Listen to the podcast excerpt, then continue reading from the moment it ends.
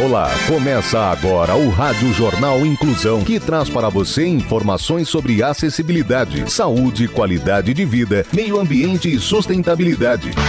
O objetivo é estimular a inclusão social e digital, divulgando matérias atualizadas sobre produtos e serviços que contribuem para a vida de pessoas com deficiência, mobilidade reduzida e da terceira idade. Jornal Inclusão.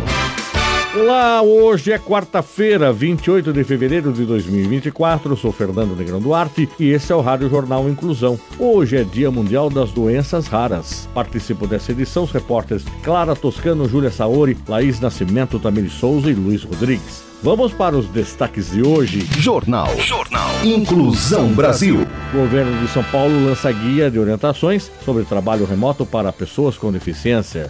Uma peruca pode gerar um grande sorriso. Saiba mais sobre a ONG Cabelegria.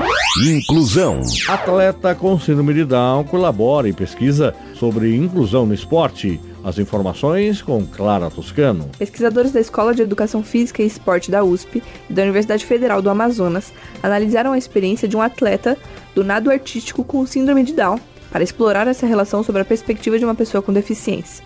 Nos relatos, o grupo observou sentimentos de superação, euforia, nervosismo e calma. Praticante de nado artístico desde os 14 anos, a atleta, hoje com 19, já participou de diversas competições e eventos. Para manter sua identidade anônima, o estudo utilizou o pseudônimo Ariel, em referência à personagem da Disney que representa uma sereia, figura mitológica com que a nadadora disse se identificar. As autoras do estudo conheceram a atleta por meio do Instituto Inspiração Paradesportiva, que promove a inclusão de pessoas com deficiência no nado artístico.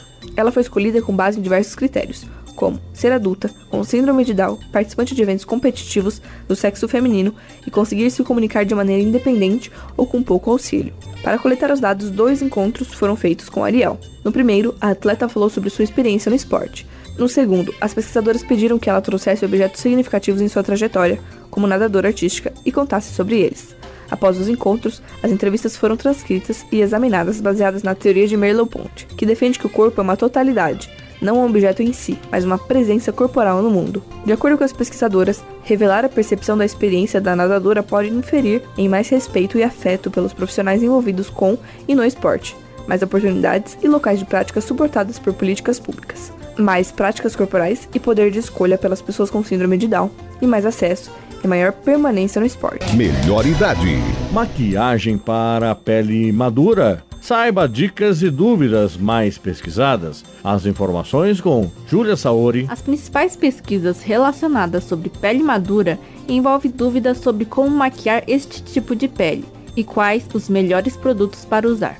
Para responder essas dúvidas, a influenciadora digital e expert de beleza Drica Divina explica que a pele madura vai ficando com menos luminosidade por conta da pedra do colágeno, da elastina e de mudanças hormonais, além de possuir mais linhas, rugas, flacidez e manchas.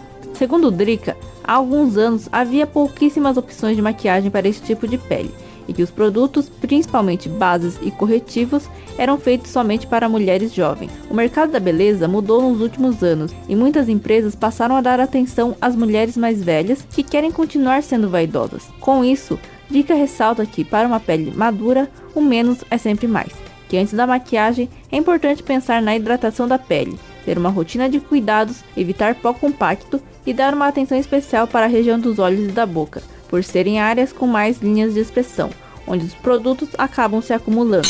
Políticas públicas. O governo de São Paulo lança guia de orientações sobre trabalho remoto para pessoas com deficiência. Detalhes com a repórter Laís Nascimento. A Secretaria do Estado dos Direitos da Pessoa com Deficiência, em colaboração com a Sociedade Brasileira de Teletrabalho, lançou a primeira cartilha para pessoas com deficiência e pessoas neurodivergentes em teletrabalho. Este manual é um recurso essencial destinado a empregadores, pessoas com deficiência, neurodivergentes e a sociedade em geral. A publicação apresenta o teletrabalho como uma estratégia vital para a inclusão efetiva de pessoas com deficiência e neurodivergentes. Estratégias para promover uma convivência harmoniosa em ambientes de trabalho remotos. A importância das tecnologias assistivas e a legislação aplicável salienta ainda a importância de disponibilizar ferramentas como leitores de telas, teclados especiais, reconhecimento de voz e softwares de transcrição de áudio para maximizar o potencial de cada indivíduo, permitindo que eles façam suas competências integralmente. Para o secretário Marcos da Costa, a cartilha é uma ferramenta fundamental para as empresas cultivarem um ambiente de trabalho inclusivo. Abre aspas. A cartilha, ao mesmo tempo em que esclarece dúvidas sobre o teletrabalho, alerta que não seja utilizada política capacitista ou segregadora e, ao invés, pode ser utilizada para fomentar a inclusão organizacional. Fecha aspas. Para acessar a primeira cartilha para pessoas com deficiências e pessoas neurodivergentes em teletrabalho, acesse o site pessoacomdeficiência.sp.gov.br. Você está ouvindo o Jornal Inclusão Brasil. Escola Inclusiva.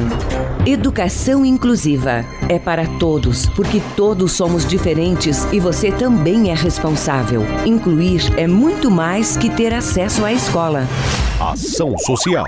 Uma peruca pode gerar um grande sorriso. Saiba mais sobre a ONG Cabelegria. Detalhes com Tamiri Souza. Fundada em outubro de 2013 pelas amigas Mariana Robran e Milene Duarte, a Cabelegria é uma ONG que arrecada cabelos, confecciona e distribui perucas para pacientes com câncer via correios e por meio de bancos de perucas. Todo o processo é gratuito. Não se é exigido comprovação de renda nem nenhum tipo de pagamento pelas perucas. O objetivo é estabelecer bancos de perucas nos maiores hospitais da América Latina, para que os pacientes possam escolher entre várias a que mais lhe agradar e receber um atendimento humanitário descontraído, gerando uma experiência agradável dentro do tratamento. Para doar o cabelo é preciso ter no mínimo 20 centímetros de comprimento, que pode estar tingido ou com química, e enviar em postos de coleta fixos disponíveis. Para mais informações, acesse o site cabelegria.org. Repetindo, cabelegria.org. Educação. 56% das crianças do segundo ano do ensino fundamental não aprenderam a ler e a escrever. Quem tem as informações é o jornalista Luiz Rodrigues. Segundo o recente Sistema Nacional de Avaliação da Educação Básica, 56,4% das crianças nesta etapa de formação na rede pública não atingiram o nível esperado de alfabetização. O cenário que já preocupava antes da pandemia se agravou ao longo dela. Em 2019, 39,7% das crianças não estavam alfabetizadas no segundo ano de ensino fundamental da rede pública. O Fundo das Nações Unidas para a Infância, UNICEF, aponta que para enfrentar esse desafio passa por duas estratégias principais e urgentes que precisam ser implementadas em paralelo. A primeira é investir em práticas pedagógicas de qualidade voltadas à alfabetização das crianças que estão chegando agora aos primeiros anos do ensino fundamental para que aprendam a ler e escrever na idade certa.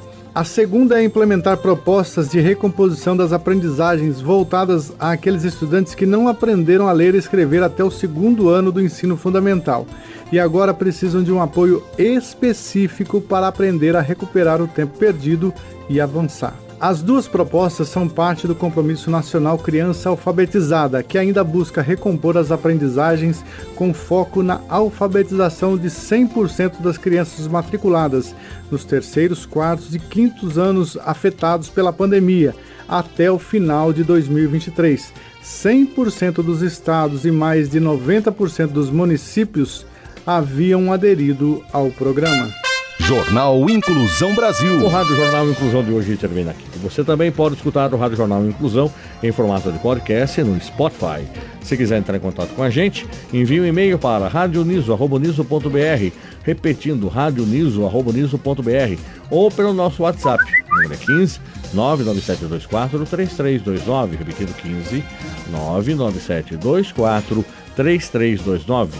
Obrigado pela audiência e até o próximo programa. Termina aqui o Rádio Jornal Inclusão, um projeto de extensão universitária da Agência de Comunicação da Universidade de Sorocaba. Jornalista responsável e apresentação, professor Fernando Negrão Duarte. Reportagens, Agência de Comunicação da Universidade de Sorocaba. Gravado no Laboratório de Comunicação da Universidade de Sorocaba, com edição de Douglas Vale e coordenação técnica de Luiz Rodrigues.